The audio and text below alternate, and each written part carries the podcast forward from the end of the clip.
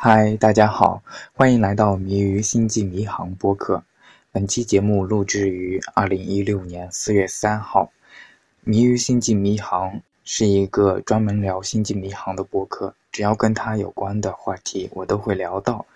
希望大家喜欢。如果大家有任何的问题，欢迎给我写邮件到 subspace signal at qq 点 com，也可以直接在喜马拉雅或者荔枝 FM 或者苹果的播客平台给我评论。如果您喜欢的话，还请高抬贵手点个赞。本期节目咱们来聊一个比较严肃的话题，这是一个案子，是 Paramount 和 CBS 联合起来。起诉一个粉丝电影叫做《Axanar》。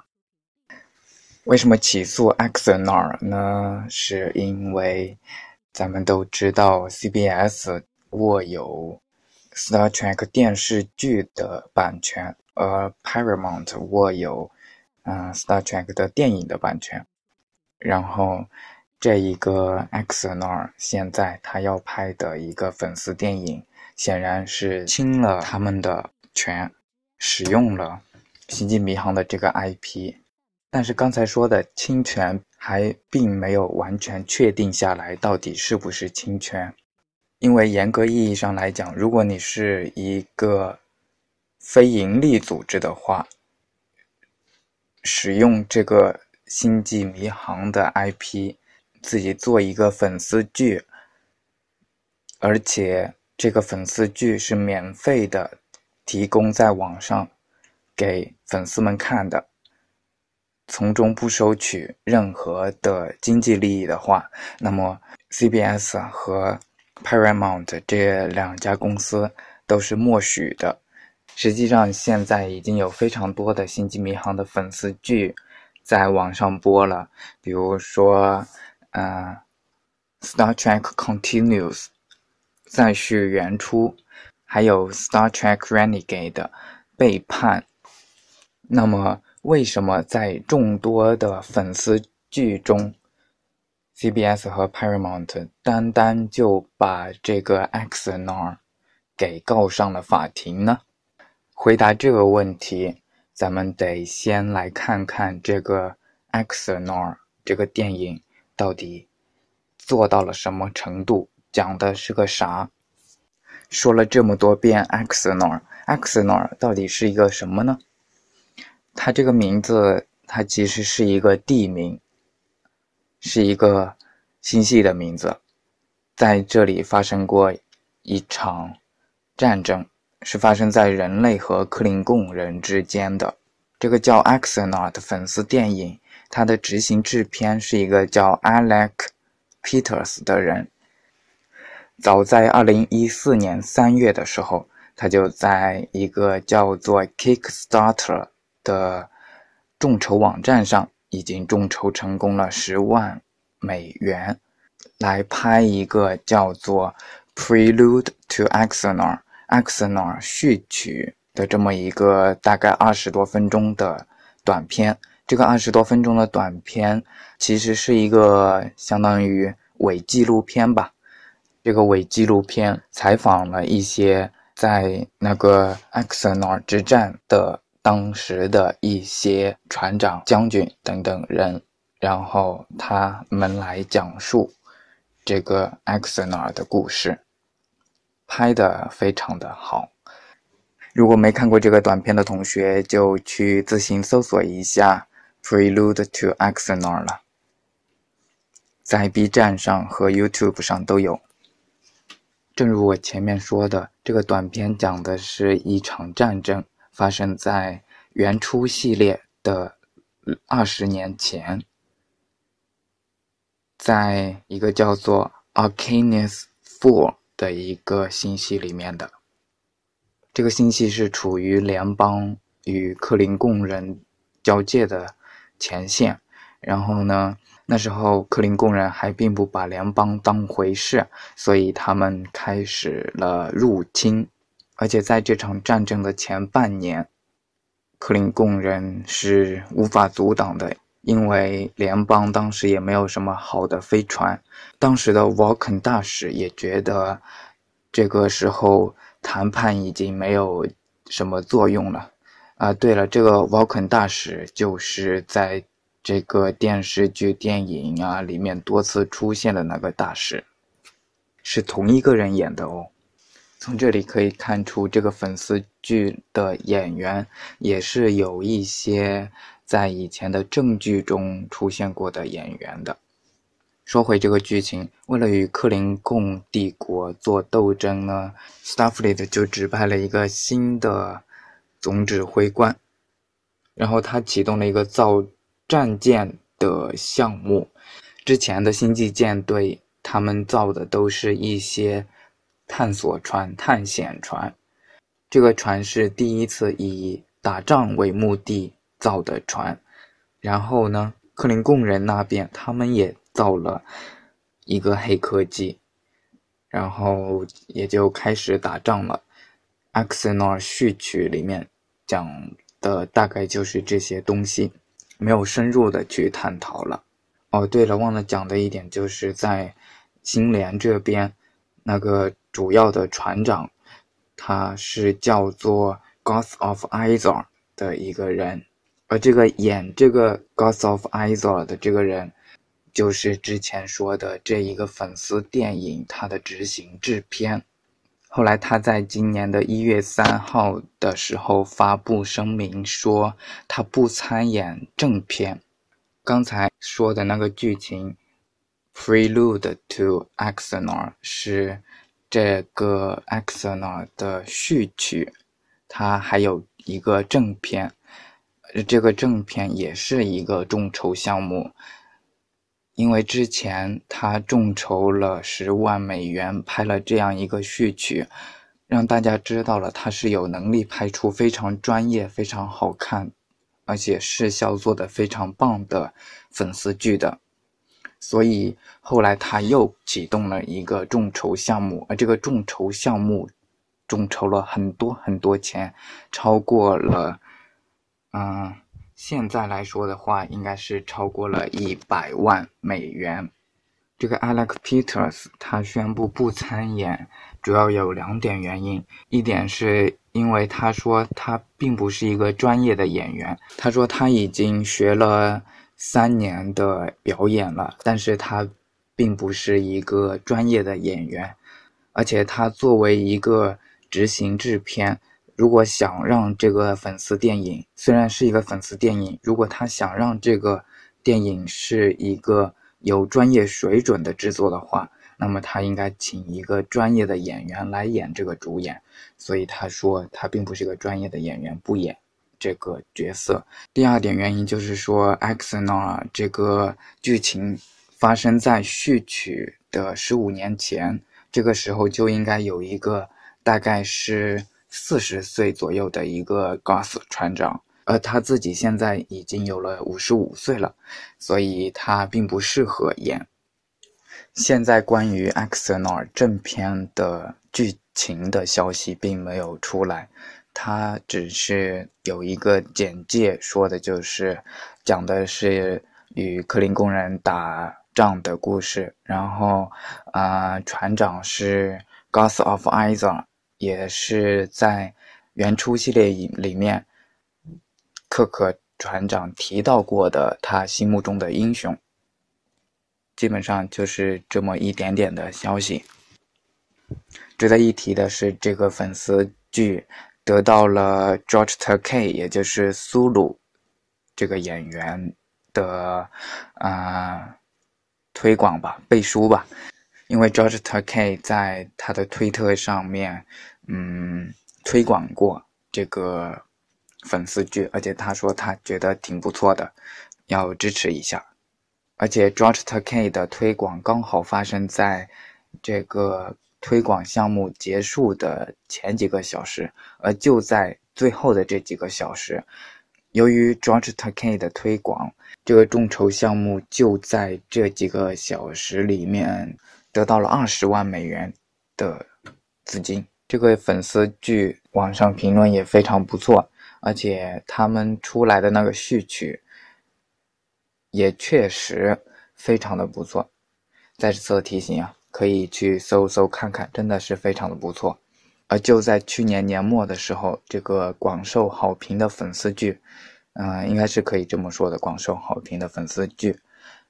这个粉丝剧呢就被 CBS 和 Paramount 联合告了，告他侵犯了版权。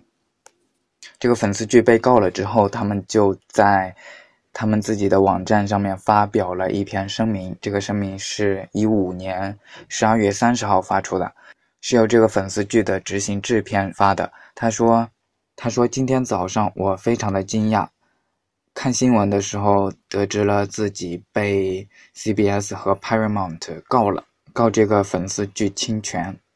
他在后面解释了一下，他说他其实跟 CBS 的工作人员一起工作过，呃，关系也应该挺好的。但是呢，他并没有在之前收到过任何的电话的告知，就被告了。应该被告的时候也是一脸的懵逼。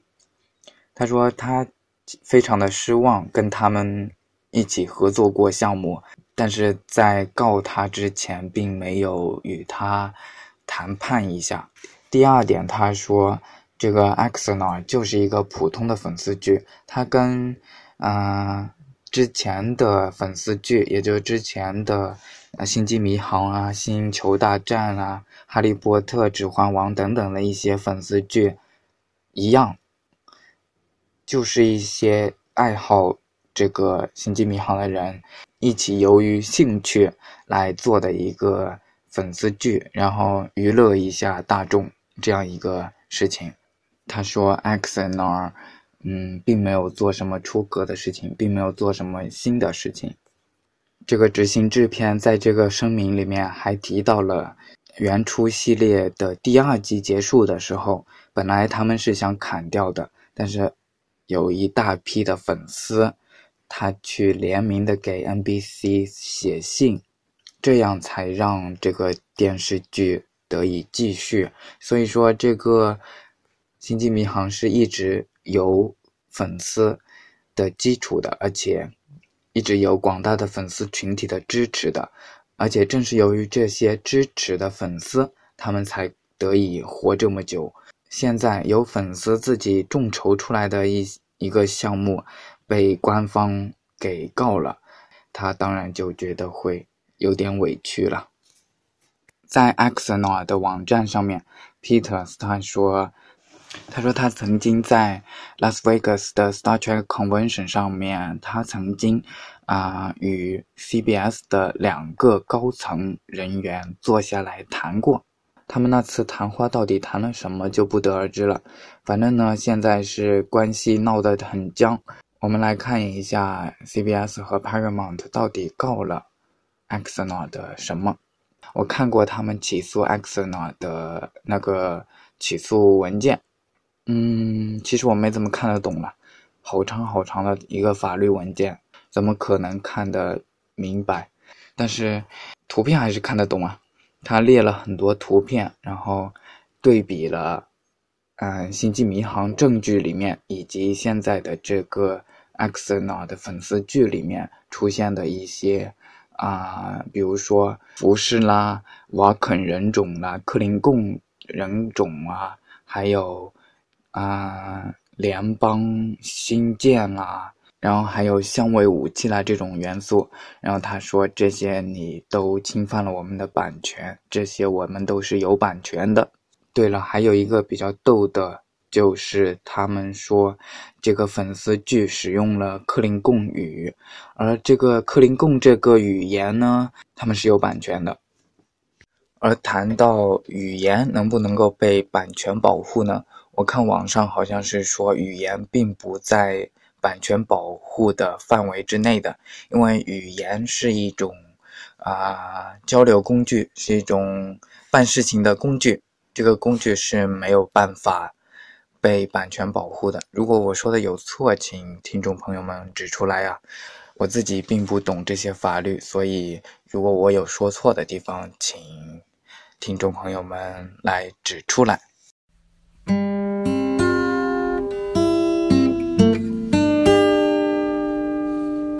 从二零一四年的八月，他们把这个 X 呢序曲这样一个短片放在 YouTube 上放出来之后，一直到二零一五年的年底，CBS 和 Paramount 都没有采取任何的行动，而且这个。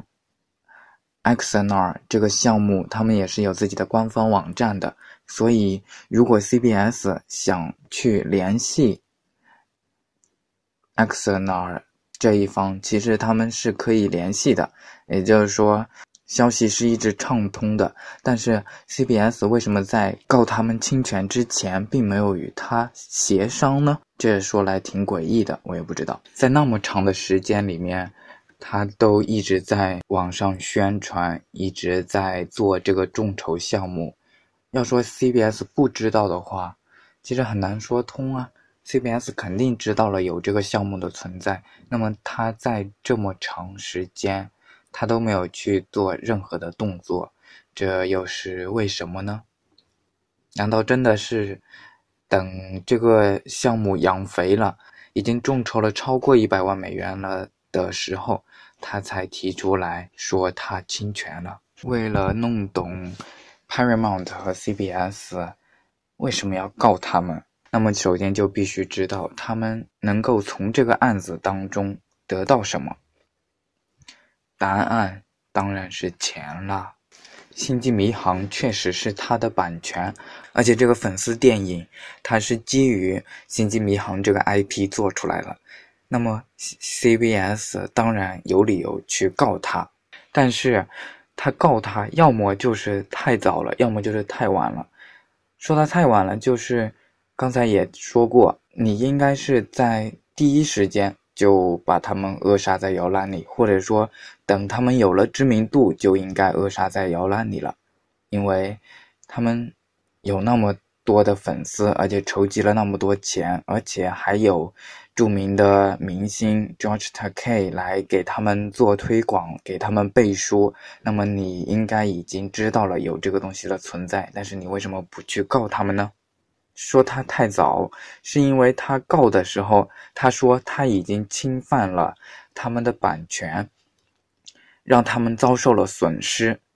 而这个电影并没有拍出来呀，这个电影还在筹拍过程当中，而且它是。计划于一六年的一月份开拍，之前只是在做准备工作。那你怎么能够说他已经侵犯了你的版权，已经给你造成了损失呢？所以说，在在人家还没有结束之前，你就去告他，也可以说成是太早了，因为你一直是默许那些并不是以盈利为目的的粉丝剧的制作的。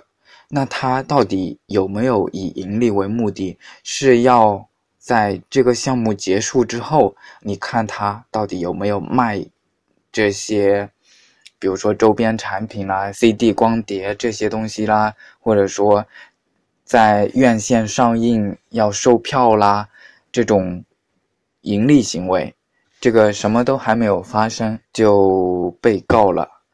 这个粉丝剧也是有蛮悲剧的，这个就有点像裤子都没有脱你就告我强奸了你，这有点说不过去啊。顶多只能告我侵权未遂，是吧？好了，说回这个案子，这个案子的主题就是版权纠纷，而这个版权纠纷的基础是在于他们这个。众筹项目有没有以盈利为目的？其实这个以盈利为目的就比较微妙了。一个众筹项目的话，那你怎么定义它的盈利呢？那是不是可以认为他在众筹成功的时候就已经盈完利了呢？这也是一个比较纠结的问题。还有一个比较纠结的问题就是。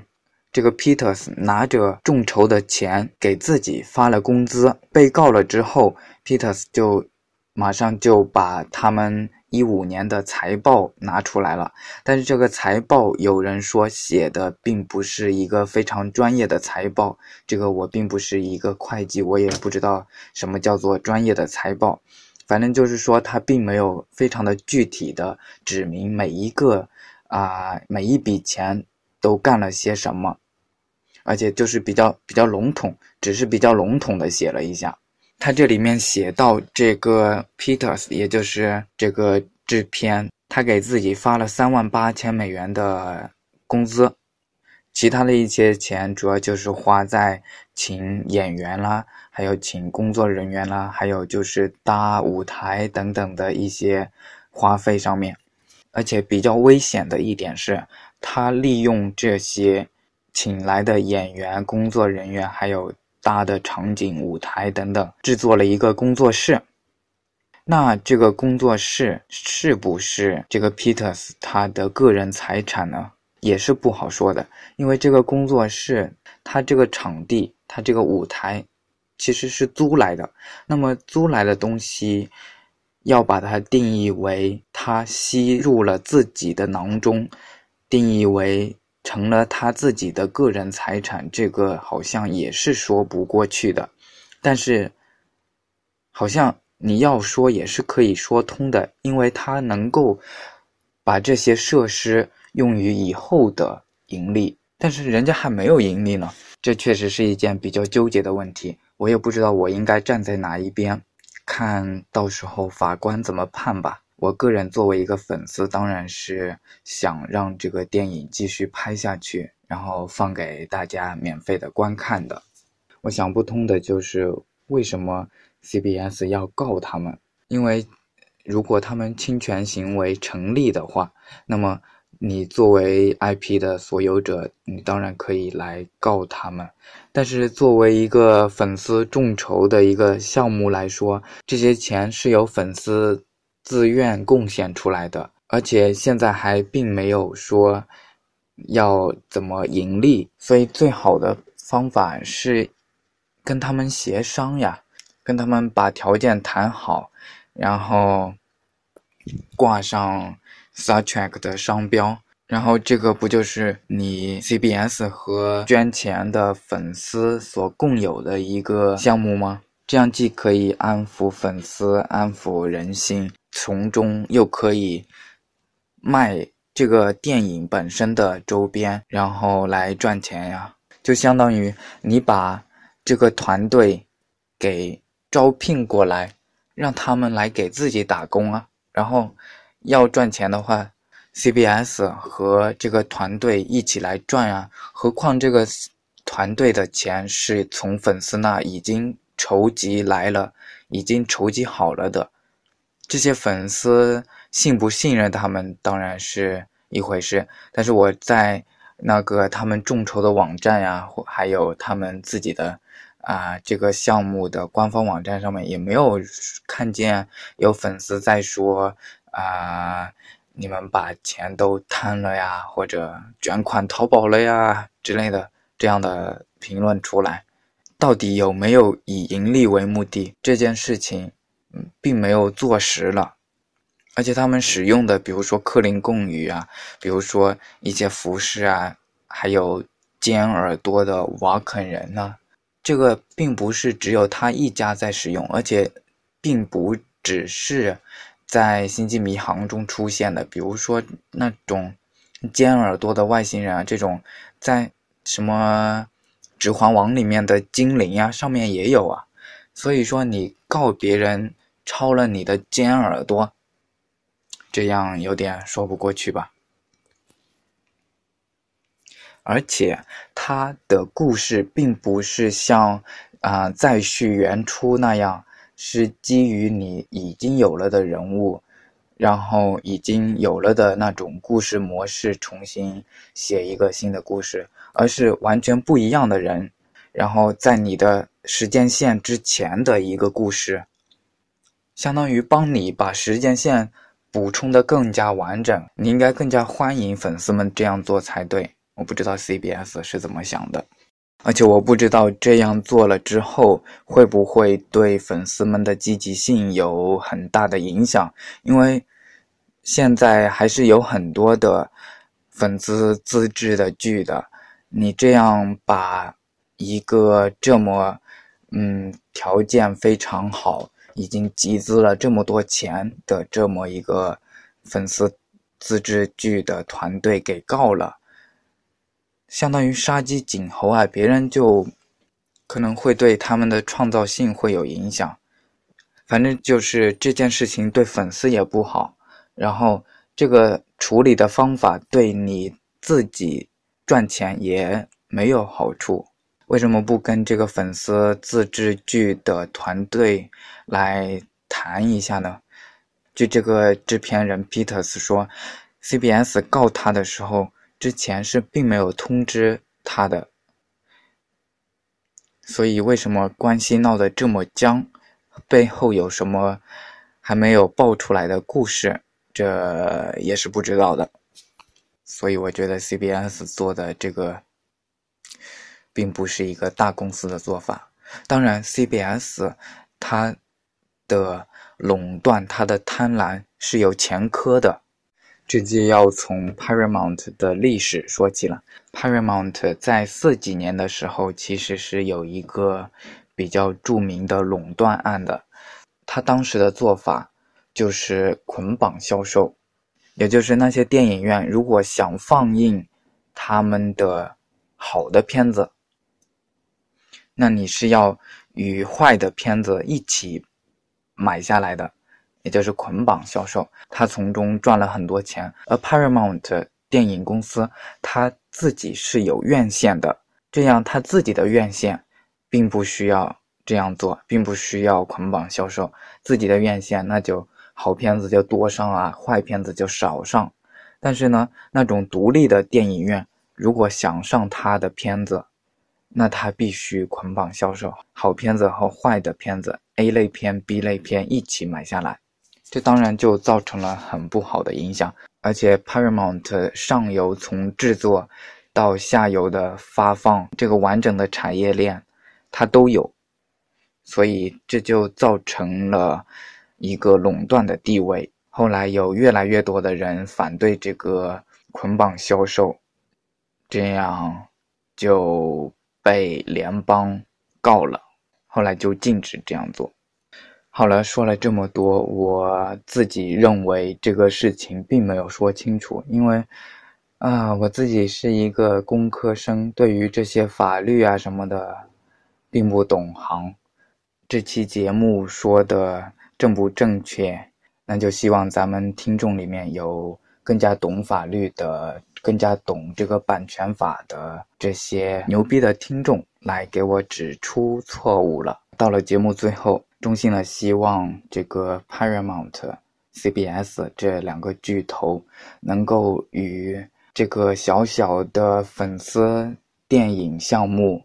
一起去探索新的未知的世界，一起去赚钱，一起走向没有粉丝电影和电影巨头所到达过的地方。谢谢大家的收听，祝大家清明节玩的开心，该去踏青的踏青，该去扫墓的扫墓，开心就好，拜拜。